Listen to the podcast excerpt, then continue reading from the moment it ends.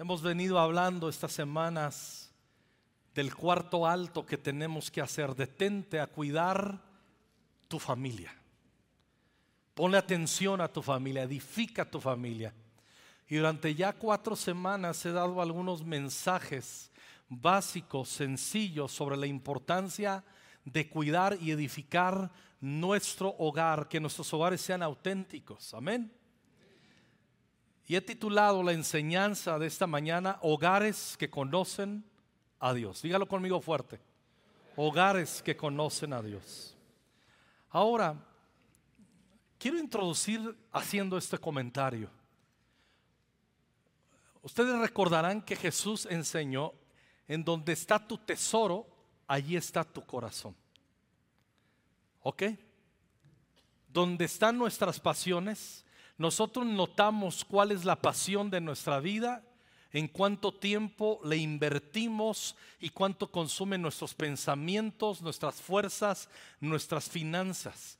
En donde están todas nuestras fuerzas, nuestras inclinaciones, nuestra pasión, eso es lo que más amamos. Ahora nuestras pasiones e inclinaciones del corazón, o para bien o para mal lamentablemente, son en cuanto a mal, pero todas esas inclinaciones son elecciones propias.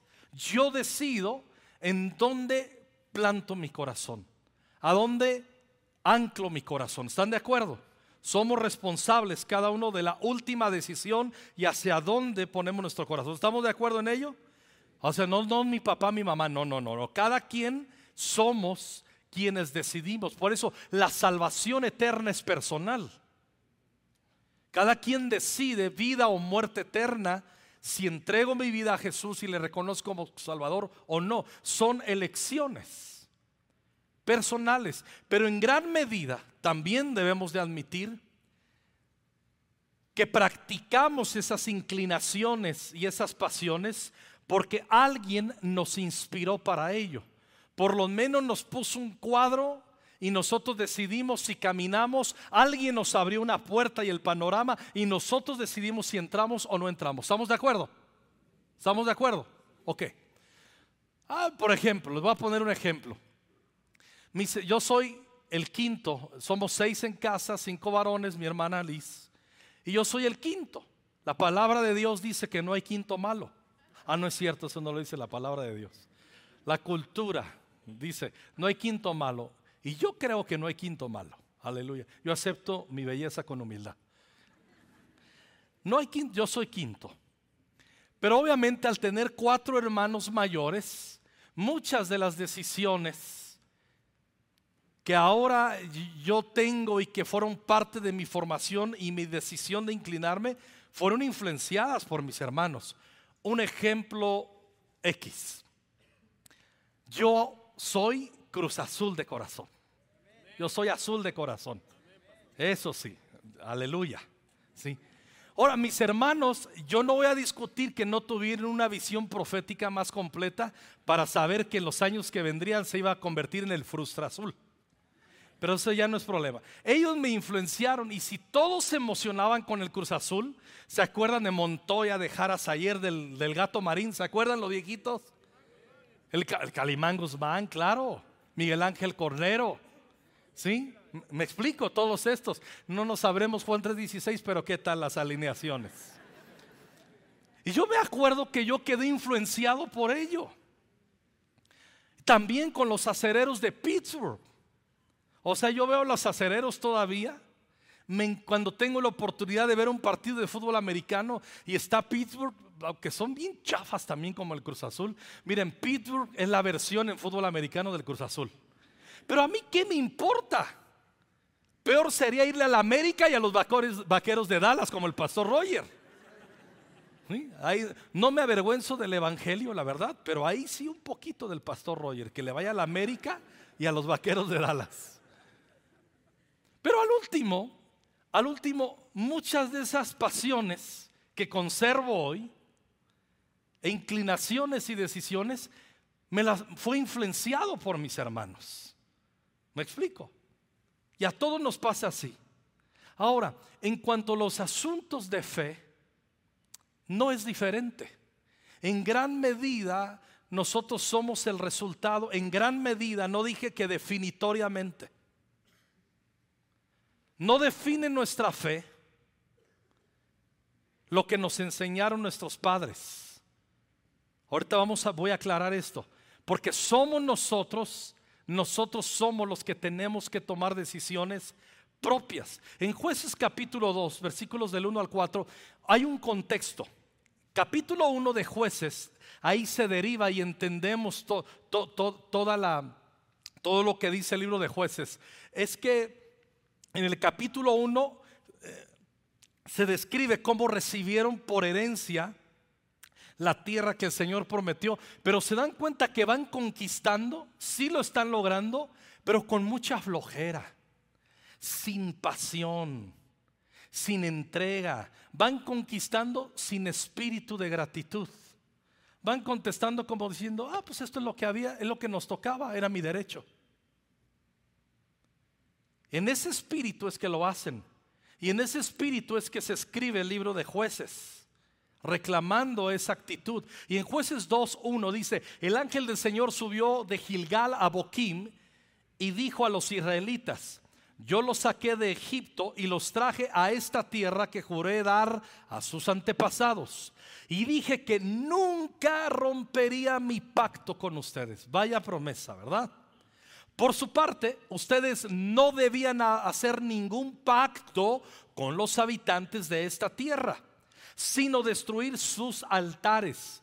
Pero desobedecieron mi mandato. ¿Por qué lo hicieron? Ahora Escuchen bien el juicio que viene, el veredicto del Señor cuando deshicieron el pacto. Ahora declaro que ya no expulsaré a los pueblos que viven en la tierra de ustedes.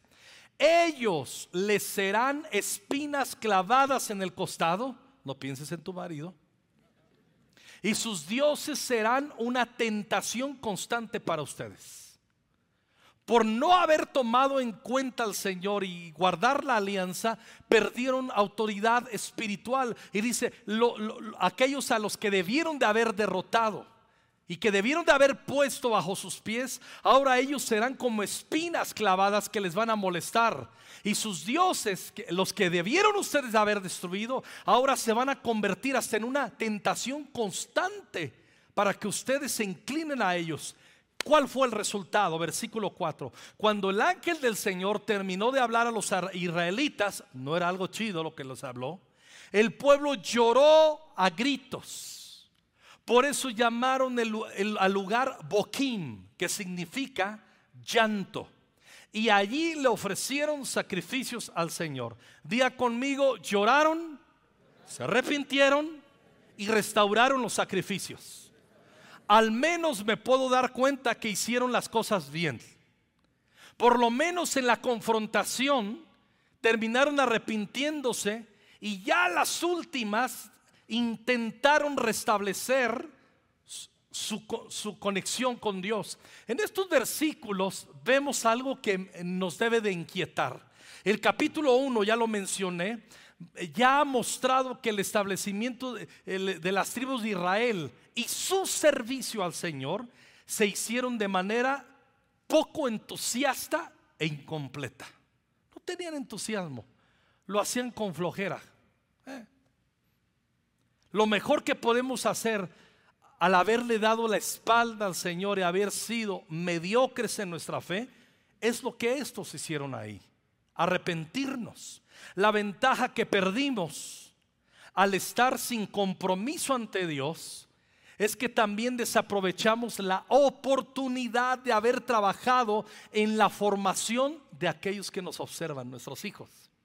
¿Cuál, ¿Cuál, podría ser el resultado de todo esto? Que se podría levantar una generación que no conoce a Dios. En jueces 2, ahí mismo, siguientes versículos en el 8, Dice entonces Josué, hijo de Nun y siervo del Señor, murió a los 110 años de edad. Lo enterraron en, Timat, en Timnat Sera, también que se, eh, que se le tierra que se le había asignado en la zona montañosa de Efraín al norte de Monte Gas. Versículo 10, léanlo en voz fuerte conmigo. Después de que murieron todos los de esa generación, creció otra que no conocía al Señor ni recordaba las cosas poderosas que él había hecho por Israel. Entonces se levantó una generación que no conocía a Dios, ni las obras poderosas. ¿Cuál fue el resultado? ¿Cómo vivió una generación? ¿Cómo se ve una generación que ha dejado de conocer al Señor? Los siguientes versículos nos lo dicen. 11.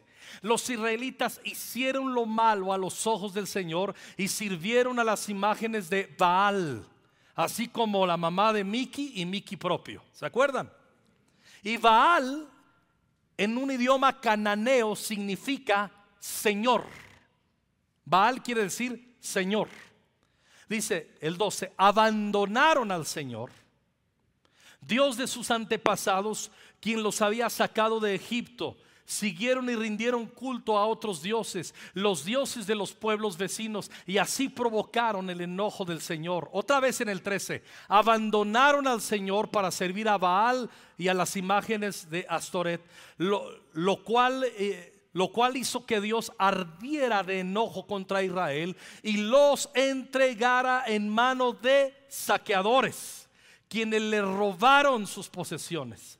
Así se ve, ese es el fruto tarde o temprano de una generación que no conoce a Dios, van a terminar siendo robados de todas las herencias que Dios dijo que les habría de dar. Yo no quiero eso para mis hijos, ni mis nietos, ni mis bisnietos, ni para ninguna de mis generaciones hasta que Cristo venga. Estoy seguro que tampoco tú quieres eso. Los vendió, dice Dios mismo, a los enemigos que tenían a su alrededor y ya no podían vencerlos. Ese versículo no me gusta. Y ya no podían vencerlos, perdieron fuerza, perdieron potencia, perdieron autoridad, ya no podían vencerlos.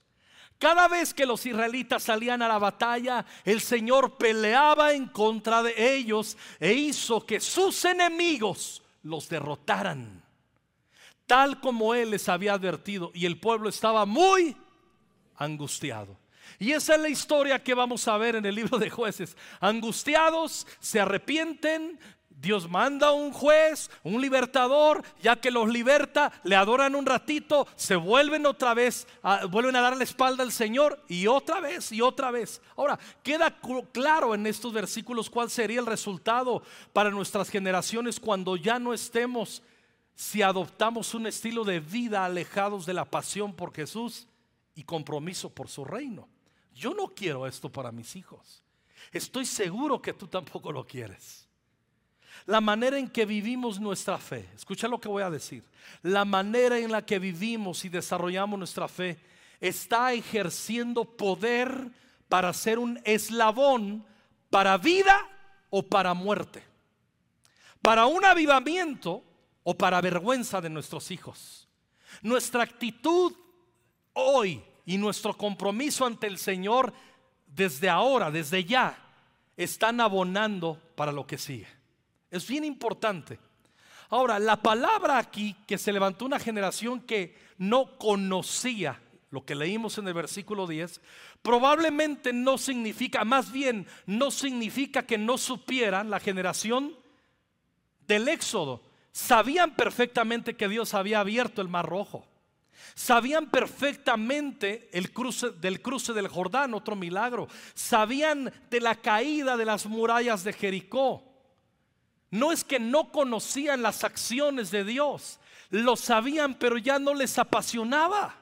A la siguiente generación no les apasionaba, les daba igual. Las obras que Dios había hecho, les daba igual.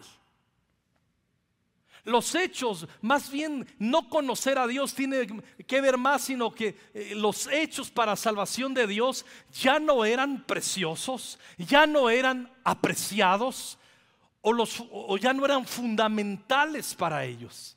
Les daba igual, como decimos en México, les valía gorro.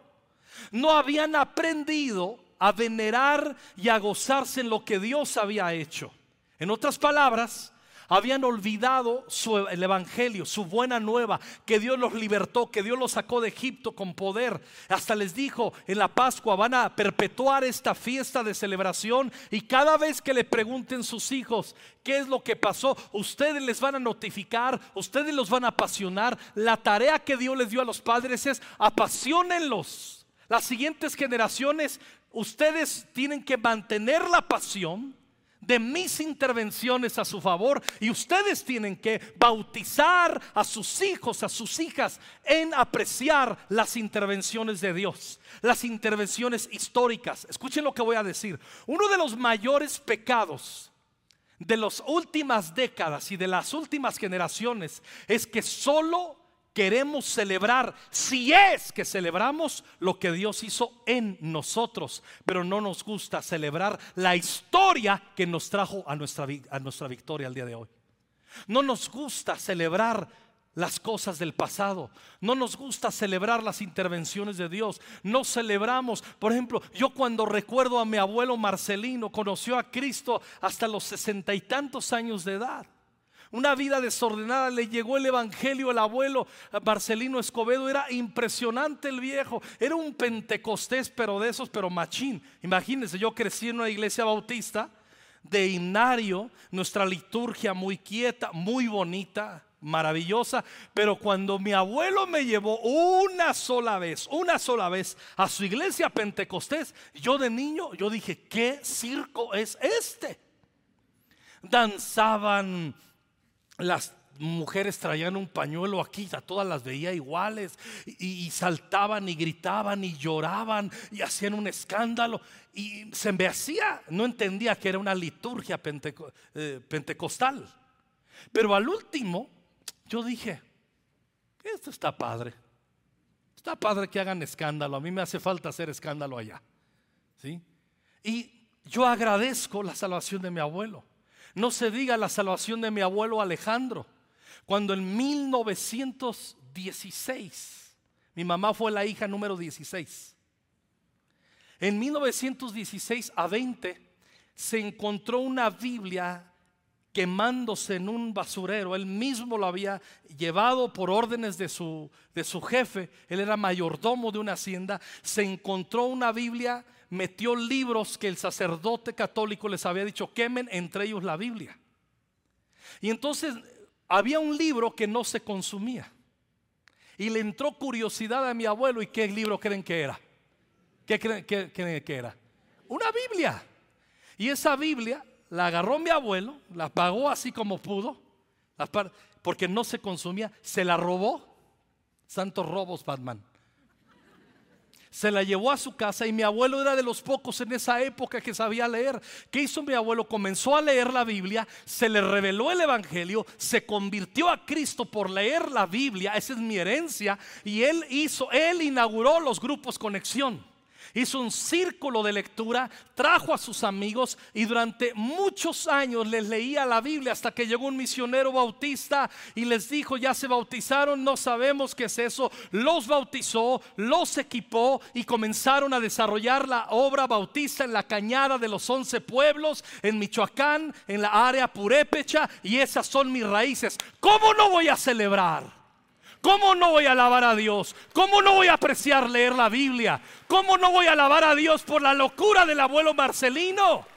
¿Cómo no voy a agradecer que el Evangelio de parte de mi papá, de parte de mi mamá, mis abuelos llegó? Yo tengo que celebrar. Yo no me puedo quedar ahí. Tenemos que honrar la fe histórica. Escuchen jóvenes, escuchen iglesia. Una iglesia que no honra la fe histórica va a querer otra vez rehacer cosas que no tienen sentido. Ya está escrito. Mismo Jesús no vino a inaugurar, otro ya está escrito. E, escrito está. Mismo Jesús respetaba lo que ya estaba escrito. Se acabó. Honra. Tenemos que aprender a honrar. Se olvidaron. Ahora, es sorprendente que esto de perder, de que se levantó una generación que no conocía a Dios, haya sucedido en el transcurso de una generación. Sus padres, ya leímos, aunque eran imperfectos y a veces poco entusiastas, medios frillezones, pero tenían fe. Ellos, dice, ya leímos la escritura, servían al Señor. Sirvieron al Señor, pero sus hijos servían a mini señores. Cambiaron al Señor del cielo y la tierra por Baal, por mini señores. Es, es, imposible culpar de forma minuciosa a una generación cuando fracasa en transmitir su fe a la siguiente generación. Hago una pregunta. La primera generación no consiguió alcanzarla, esa fe genuina, o la generación siguiente endureció su corazón. ¿Quién tuvo la culpa? ¿Quién fue responsable? Y yo soy de los que creo que por lo general la respuesta es ambas generaciones. Los errores que una generación cristiana comete muchas veces se magnifican en la siguiente generación nominal. Las generaciones que no conocen a Dios comúnmente son las que se hereda una liturgia, venir a la iglesia y esas cosas. Escuchen muy bien, yo tuve que tener un encuentro con Jesús. Yo desde los, y les he contado mi historia. Mi, mi, mamá, yo fui un niño con mis hermanos que no iba ni papá ni mamá a la iglesia porque mi papá no era cristiano y mi mamá eh, le habría de golpear en ocasiones mi papá si ella iba. Hicieron un trato, mi mamá fue increíble, ungida, oró, hizo un trato con mi papá y crecimos los seis yendo a la iglesia solitos. Somos producto de una escuela dominical, de los maestros de niños y del amor de la iglesia local. Pero tenemos que entender algo. Y tengo que avanzar. Lo que sucede, las generaciones que no conocen a Dios reemplazan el compromiso por la complacencia y después terminan cediendo todo. Por eso tenemos que avivar nuestro corazón. Cada uno y cada uno de los que estamos aquí somos responsables delante de Dios de avivar nuestro corazón. Cuando el privilegio lo comenzamos a exigir, a convertir en un deber, perdemos la emoción de lo sobrenatural de Dios interviniendo en nuestras vidas. ¿Y cuál es el riesgo? Que se va a debilitar el espíritu de gratitud y de adoración. Y es ahí donde el olvido y el menosprecio comienzan a prevalecer, a ganar terreno, es donde triunfa y comienza una generación que no conoce a Dios. ¿Cómo me dijiste ahorita, Roger? Nos sentimos merecedores en lugar de agradecidos. Nos sentimos merecedores de las cosas en lugar de agradecidos. El privilegio lo comenzamos a exigir como un deber. Recuerdo, les he contado en otra ocasión, cuando eran muy y Hazel tendría 12 años, entonces irán unos 8, Hanna menos. Pero recuerdo que teníamos la posibilidad de tener una visa. Y en nuestro corazón, ¿qué papá que no quiere llevar a sus niños de chiquitos a un viaje a Disneylandia? Yo sé que muchos van a decir, los metiste a la boca del demonio. No, vamos a hablar de eso ahorita. Sí. Ok, vamos sabiendo que yo tengo un hermano en Los Ángeles y que él dijo, yo pago las entradas, ahorramos con Norma y ahí vamos un día de vacaciones para allá a cumplir ese, sueño a los hijos. Eran pequeños, todo salió muy bien. Al siguiente año se abrió la posibilidad y fuimos a Chicago. Y los hermanos donde fuimos a predicar nos dijeron, prediquen, sirvan y después tomen unos días de vacaciones y los llevamos de ahí en el auto a las cataratas del Niágara, Canadá, y dijimos, ah, pues vamos. Y mis hijos, dos veranos, imagínense, o sea, hello, chavitos, Disneylandia y al otro año las cataratas de Niágara, eso es fresear. Ahora obviamente lo hacíamos ahorrábamos con norma, teníamos, no, no, no, pagábamos hoteles, o sea, eran unas vacaciones bonitas, muy austeras y con bendición de otros hermanos. ¿Qué sucede? Llega el tercer año y cuando se está acercando el verano, llegan los tres y preguntan, ¿y a dónde vamos a ir este verano? ¿A los Estados Unidos? ¿A qué ciudad? ¿A dónde nos van a llevar? Y nosotros dijimos, ah, mira, mocosos, pero no llegaron con un espíritu humilde esos niños. llegaron soberbios, porque los hijos pueden ser soberbios desde chiquitos. Se lo aprenden a alguien en casa. Y llegaron con esa soberbia y el privilegio que habían tenido comenzaron a convertirlo en una exigencia, en un deber. Y Norma y yo sí teníamos un plan para ir otra vez y tener unas vacaciones, pero decidimos con Norma que no íbamos a hacer ese verano vacaciones, aunque fueran niños, no, porque les teníamos que enseñar a valorar lo que Dios había puesto por delante. Ellos, decían, ellos querían que era un deber cada verano ir a Estados Unidos, comprar algo de ropa y o sea, hello. Y dijimos, no, ellos se habían perdido el sentido de privilegio y de gloria a Dios. Y si nosotros no dábamos, hacíamos un alto en ese momento. Si no les enseñábamos la gratitud, si no les enseñábamos el poder del que el privilegio que Dios nos da y esas cosas que eran un regalo de Dios que para nosotros era imposible lograrlas, pero Dios abría puertas y lo hacía posible y eso tendría que derivar en adoración y en gratitud, pero ellos estaban perdiendo la adoración y la gratitud y Norma y yo tuvimos que ministrarles tomando una decisión radical y decirles, oh, esta vez no vamos a Estados Unidos, esta vez nos vamos a Texcoco de vacaciones. Hicieron un escándalo que me hubiera gustado tener un teléfono de esos actuales y grabarlos. O sea, se querían rasgar las vestiduras como, ¿cómo de que no? ¿Y sabes a qué nos ayudó?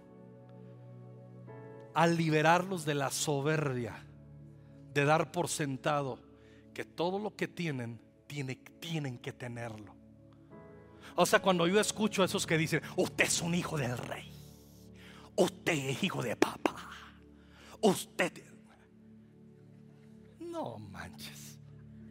Claro que somos hijos de un rey, claro que somos hijos de papá, pero escuchen bien, nunca podemos pedirle al Señor. Ahí está el libro de Esther. ¿Cuándo ves que Esther llegó a exigirle a su marido, al rey Azuero, la liberación de, los judíos con soberbia? no llegó con vestido real, no llegó con lágrimas, no llegó con humillación. Es la manera de la intercesión y el reconocimiento. Y nosotros, eso que hicimos, nuestros hijos, nuestros tres hijos tienen un montón de defectos, ya son adultos. Tienen un montón de defectos. Nada más los míos, los tuyos son perfectos, yo lo sé, pero los míos tienen un montón de defectos.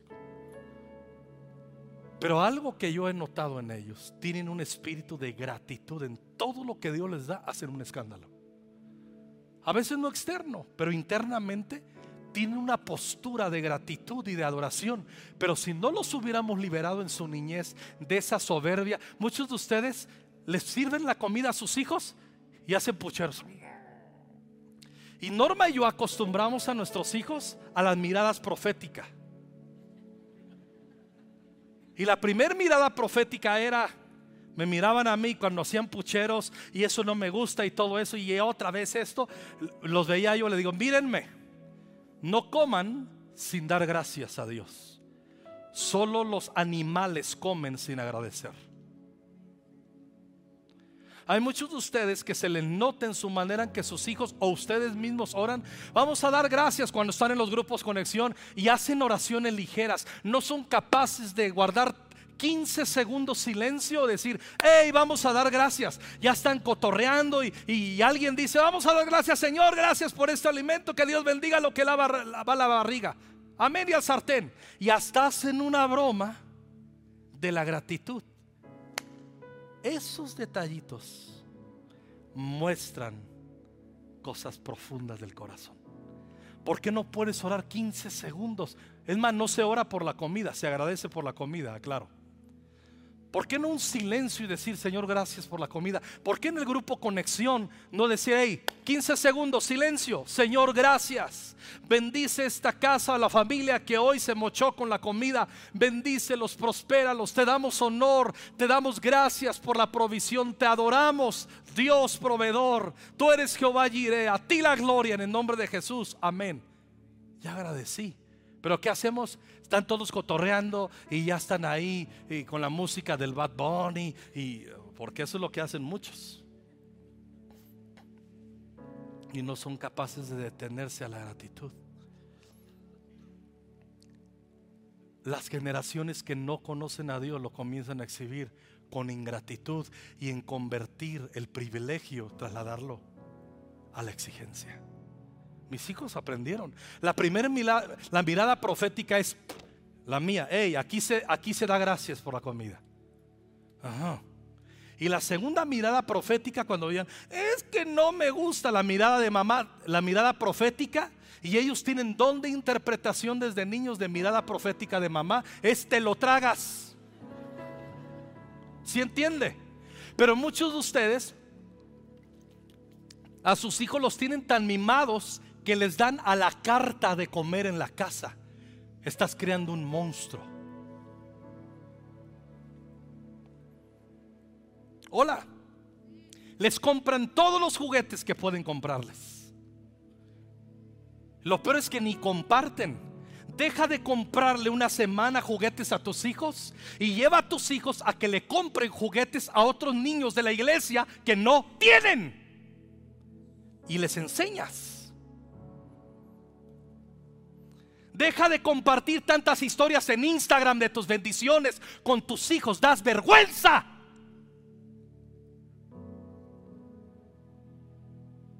Sé discreto en tu gratitud. De vez en cuando hay que hacerlo.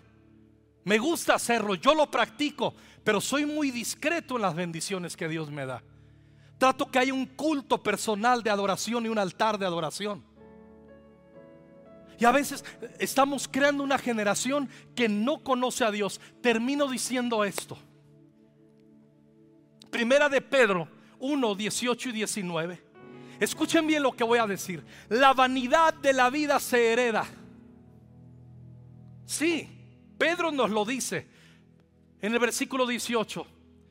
Dios los rescató, nos está diciendo a todos los que estamos aquí, los rescató ustedes de la vida sin sentido. ¿De la vida qué? Sin sentido. Que llevaban antes. Así vivían sus antepasados. Y ellos les enseñaron a ustedes a vivir de la misma manera. Una vida, una vida sin sentido, una vida vana. Pero ustedes saben muy bien que el precio de su libertad no fue pagado con algo pasajero como el oro o la plata sino con la sangre preciosa de Cristo, quien es como un cordero perfecto y sin mancha. Estos versículos nos están demostrando que la vida vana en la familia, lo único que tiene el poder de extirparla, de quitarla, es el poder del Evangelio y el aprecio del poder de la sangre de Cristo en la familia. Si tú no enseñas a tus hijos el poder de Cristo en nuestra Pascua, si tú no les haces adorar por Cristo nuestra Pascua, nuestro Señor y Salvador, simplemente vamos a crecer hogares que no conocen a Dios, pero estamos llamados a ser hogares que conocen a Dios. Ya vimos que sí se puede heredar la vida vana. Pero en segunda de Timoteo 1, 5 al 7, el apóstol Pablo le escribe a Timoteo, su hijo en la fe y su discípulo verdadero. Le dice así: me acuerdo de, me acuerdo de tu fe sincera. Pues tú tienes la misma fe de la que al primero estuvieron llenas tu abuela Loida y tu madre Eunice. Y sé que esa fe sigue firme en ti. El papá de Timoteo no era un creyente. Pero la abuela y la mamá hicieron una chamba increíble de heredarles, de heredarle fe genuina. Eran extraordinarias estas mujeres. Ahora, va a haber ocasiones, yo sé que estos días me he referido muchísimo a los papás y les he desafiado papás y hemos sido desafiados por la palabra a tener cuidado en nuestra paternidad y hacer una paternidad real, no una paternidad patito como hemos hablado. Pero en ocasiones los hijos son incapaces de apreciar la herencia y el privilegio de la fe. Los hijos del sacerdote Elí, lo vemos ahí, en primero de Samuel, creo que es 1.12. Ahora bien, los hijos de Elí, del sacerdote Elí, eran unos que sinvergüenzas que no le tenían respeto al Señor. Y Elí, era, Elí fue el que ayudó. Elí fue el sacerdote que le enseñó al mismo Samuel a oír la voz de Dios. Y sus hijos eran unos sinvergüenzas. Hubo una combinación de falta de firmeza y determinación en Samuel, en, en Elí quise decir Claro que lo hubo, pero la verdad que fue una combinación, porque también fueron unos sinvergüenzas. Dice que no temían al Señor, se acuerdan tenían relaciones sexuales con las chicas que venían. Ahí en el santuario ah, eh, seducían a las chicas, usaban de, su posición de, autoridad espiritual y de admiración y se metían a tener relaciones sexuales con las muchachas y luego eh, no permitían que la adoración fuera de acuerdo al Señor, sino que comían la, la, porción del sacerdote, era legal pero después de haber sacrificado lo primero y lo mejor para Dios, pero ellos agarraban lo primero y lo mejor. Es como cuando usted se deja los diezmos, más o menos lo mismo. No, es verdad. Cuando no conozco a Dios, me adelanto a comerme lo primero y lo mejor. Y el diezmo es dar el primer 10%, no un 10%. El primer 10%. Quien no diezma no ha entendido, no conoce la dinámica de honrar a Dios. Esa es otra predicación. Los hijos de Samuel mismo, primero de Samuel 8, del 1 hasta el 3. Cuando Samuel envejeció, nombró a sus hijos como jueces de Israel, Joel y Abías, sus hijos mayores.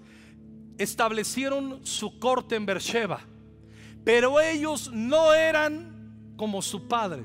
Era un capo, era un picudo, era un señor no, no, no, no, Samuel. Pero sus hijos no, no eran como su padre, porque codiciaban el dinero, aceptando sobornos y pervertían la justicia. Vaya fichitas. Así es que escuchan muy bien, jóvenes, señoritas. Tú no puedes jugar el juego de que es que mis papás, no, no, no, no, no, no. Tú tienes que vivir una fe firme. Quien te lo está hablando el Señor me ayudó y me dio gracia y a mis hermanos y a mi hermana. Mi padre no era cristiano. Les he contado que un día llegó mi hermano y le dijo, papá, quiero estudiar, quiero ser pastor. Y mi padre dijo, ¿quieres ser qué? ¿Pastor? Y mi padre dijo estas palabras, primero muerto que tener un hijo pastor. Y al año se murió, le dio un infarto. Pum, vámonos. Y ustedes se ríen, pero a mí me dolió de niño. quería competir con Dios. ¿Me explico? Esto no es así. No conocía al Señor. Los hijos de Samuel eran unos sinvergüenzas. Tú no puedes ser un sinvergüenza. Mi madre nos enseñó la piedad. Nos enseñó a navegar sin tenerlas ellas descritas. Ella discernió las, los siete virtudes fundamentales y trabajó para enseñarnos a mis hermanos a mí. Y con la gracia del Espíritu Santo y el poder de la palabra, Dios nos ha sostenido para su gloria. Jeremías 4:22 dice, mi pueblo es necio y no me conoce. ¿Cómo nos damos cuenta que no conocemos al Señor? Que ya seríamos parte de una generación que no conoce a Dios. Somos necios en, nuestra personalidad. Somos tercos. Mira, cuando alguien te diga la primera cuadra, proverbio árabe, terco, no les hagas caso. Segunda cuadra, segunda esquina, terco, terca, no les hagas caso. Te quieren fastidiar. Pero cuando te dicen por tercera vez, terco, necio, regrésate a tu casa y medita muy bien sobre la condición de tu corazón. Mi pueblo es necio, no me conoce, dice el Señor. Son hijos tontos, sin entendimiento. Son lo suficiente, no son, son lo suficientemente listos para hacer lo malo, pero no tienen ni idea de cómo hacer lo correcto. No tengo tiempo para leerle segundo de Reyes 21 del 1 al 3, cómo Manasés, el hijo del gran rey Ezequías, terminó haciendo todo lo contrario a su padre. Todo lo que le dijo a su padre le llevó la contraria y Dios trajo un juicio tremendo sobre él, aunque al último tuvo una conversión de las más radicales Manasés en la Biblia. Hermanos, termino leyéndoles. Deuteronomio 6 del 4 en adelante. Escucha Israel, el Señor es nuestro Dios. El Señor es uno. Por eso ama al Señor tu Dios con todo tu corazón, con todo tu ser y con todas tus fuerzas. Recuerda siempre estos mandamientos que te doy hoy. Enséñaselos a tus hijos y háblales sobre ellos cuando estés en tu casa cuando camines, cuando te acuestes, cuando te levantes. Escríbelos y átalos en tu brazo como un recordatorio y llévalos como cinta en tu frente. Escríbelos en las puertas de tu casa y a la entrada de tus ciudades. ¿Por qué hacemos TCD? ¿Por qué tus hijos hacen yejo? ¿Qué es yejo?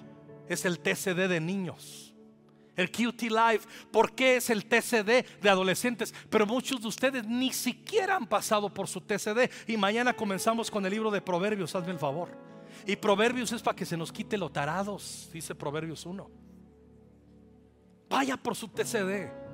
Que tus hijos que puedan hablar. ¿Qué aprendiste en, en Yeho? ¿Qué aprendiste en, en QT Live? ¿Qué aprendiste? ¿Qué Dios te ha hablado estos días en Proverbios? ¿Qué te habló en Hebreos? Eh, es, de eso se trata. Porque si no, vamos a tener una generación que no conoce al Señor.